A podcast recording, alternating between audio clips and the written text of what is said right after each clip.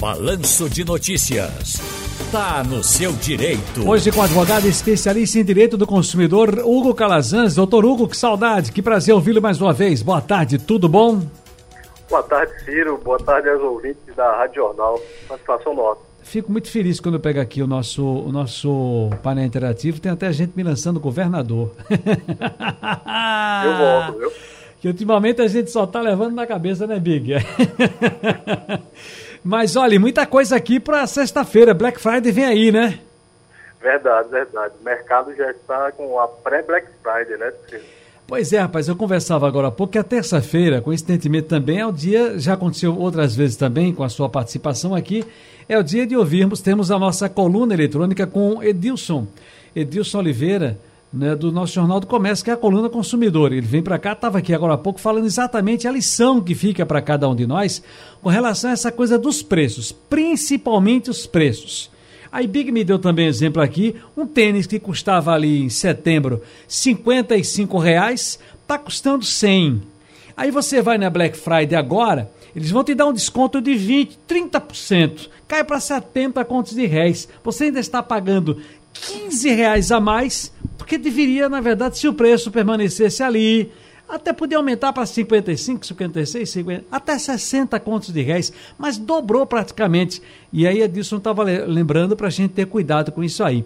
Mas às vésperas da Black Friday, doutor Hugo Calazans, após as compras, consumidores que queiram realizar a troca de algum produto podem em que circunstâncias? Edilson lembrou que roupa na presencial, as lojas até hum, por uma política de boa vizinhança com o consumidor, com o cliente, trocam, mas presencialmente não há obrigatoriedade da loja querer trocar a roupa que eu comprei, fui lá, provei e depois quero desistir. Não é verdade? Ou como é que é isso? Perfeito, Ciro. Esse direito ao arrependimento não existe nas lojas físicas, né? Isso aí, como bem Edilson colocou, é uma política de troca de cada instituição, de cada loja.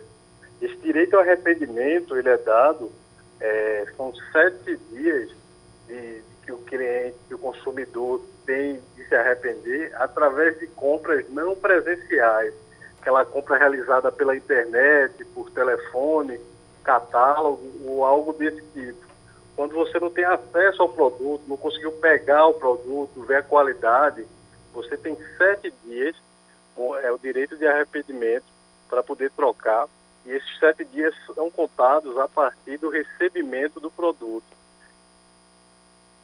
Estou já levantando aqui outra dúvida, o Big está me trazendo aqui de um ouvinte nosso, que é a seguinte: o pagamento em débito. Eu já vi falar em crédito, mas que é aquele que você paga para 45 dias fora mês, que é o cartão de crédito, né? Mas no cartão de débito que você já debita na hora, você está comprando. Tem algum, algum ambulante, algum lojista, algum comerciante cobrando um percentual a mais e pode, no débito?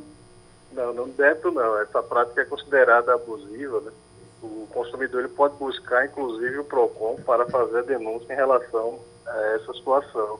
O crédito é diferente, ele pode ser é, informado um valor diferente.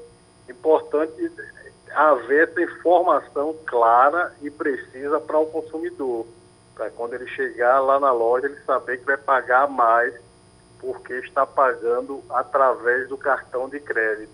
Isso é importante não só no pagamento, mas em todas as situações que envolvem o consumidor. As informações devem ser claras e precisas. Uhum. É, deixa eu dizer aqui para você o seguinte: o Jorge, o Jorge está no nosso. Ah, é, é, pelo, pelo WhatsApp? Vamos lá, Jorge, boa tarde, querido. Boa tarde, meu amigo Filho Bezerra. Nesse quadro aí, está no seu direito. Eu queria saber de uma coisa. Eu faço uma compra numa determinada loja e ele diz que eu tenho um prazo aí para trocar, mas com a apresentação da nota que eu comprei na loja, um, um sapato, um, uma calça, uma coisa. Se eu perder essa nota, mas como hoje tudo tem a, a, essas câmeras nas lojas, tem câmera, e eu puder mostrar que eu estava ali na loja naquele dia e comprei aquela mercadoria, eu não posso é, trocar a mercadoria provando ali pela câmera de segurança da loja que eu estive ali naquele tal horário e comprei a mercadoria, não? Eu não vou me meter aqui no lugar do doutor Hugo Calazans. Eu não sei se apenas a filmagem numa câmera prova que o senhor comprou uma mercadoria e qual foi a mercadoria. Se é... Pode até provar que o senhor saiu com embalagem, um pacote, um embrulho da loja. Mas eu não posso, talvez, provar. Eu não sei, não estou aqui afirmando. Estou aqui, né, botando a cabeça para rodar. Como é que fica uma parada dessa, doutor Hugo? O cara, eu vou lá, compro, vejo, nosso amigo, nosso amigo é, é, Jorge, né, foi lá, Jorge foi lá, fez a compra e aí disse: Olha, perdi a nota e ficou ruim o negócio, vou voltar para trocar. Disse, não, só troca com uma nota. E aí? É, seu pensamento, sua cabeça está indo na direção correta, né, Ciro? É, infelizmente, o Jorge ele não vai poder trocar através de outros meios de prova. Para salvar o nosso amigo, o que a gente pode orientar é que através do site da Secretaria da Fazenda, caso consiga ter a chave de acesso, ele pode tirar a segunda via dessa nota fiscal. Pernambuco tem a nota fiscal eletrônica, né? E, esse acesso à internet faz com que a gente consiga a segunda via de uma, de uma forma bem fácil. Essa é a orientação que pode ser dada. A gente pode, quando comprar, tira uma foto ali, todo mundo hoje tem acesso ao celular, tira uma xerox e coloca numa, numa pasta para guardar, porque a nota fiscal é essencial para comprovar essa relação de venda, de compra e venda realizada entre consumidor e fornecedor de produto ou serviço. Tá, mas peraí, deixa eu, ainda nesse caso aqui, eu vou agora. Jorge, vou entrar contigo nessa parada de outro jeito. O senhor falou que a gente pode ir no site da Secretaria da Fazenda, porque tem essa coisa da, da nota fiscal. Mas mesmo na loja, eu não posso dizer assim: olha, cidadão, eu estive aqui na quinta-feira, eu fiz a compra, eu adquiri o produto, depois das 15 horas, depois do meio-dia. Veja, eu comprei no cartão de crédito, no cartão de débito. Veja, foi debitado no número de cartão tal. Esses, essas informações não devem estar lá né, no, no, nos dados da própria loja, doutor Hugo? Devem sim, Ciro. Inclusive pode ser buscado através até da justiça, né? Essa exibição. Você sabendo data, horário, hum. quem comprou, isso facilita bastante. É mas é, um por câmera. Mais por, longo, né? É, mas a câmera fica uma coisa meio. Não sei, sabe, Jorge? Câmera é uma coisa meio. Você vai saber que você estava ali. Você estava com um embrulho, estava com um pacote, Perfeito, comprou, mas aí provar com a mercadoria foi essa e tal, enfim. O caminho é esse que o, esse que o doutor Hugo Calazans falou, tá? É, deixa eu ver aqui quem tá. Ah, Renê tá aí? Fala, Renê, boa tarde. Olá, pessoal da Rádio Jornal. É Renê de Passarinho. Hum. Gente, eu queria saber de vocês se com o advogado Ney Araújo ou esse rapaz da política aí, Romualdo de Souza, se eles têm notícia das coisas que a gente está vendo aqui no Google, na internet, sobre o pagamento do 14º salário para aposentados e pensionistas. Se isso aí é verídico, se está em, em votação, se vai ser aprovado, porque pelo que eu fiquei sabendo, isso já vem rolando desde o ano passado, desde o começo da pandemia. E até agora a gente só fica escutando, vai liberar, não vai liberar, está em votação, já foi aprovado. Eu gostaria de saber de vocês, daí da rádio, se vocês têm alguém que possa explicar direito para a gente que é aposentado, que é pensionista, né?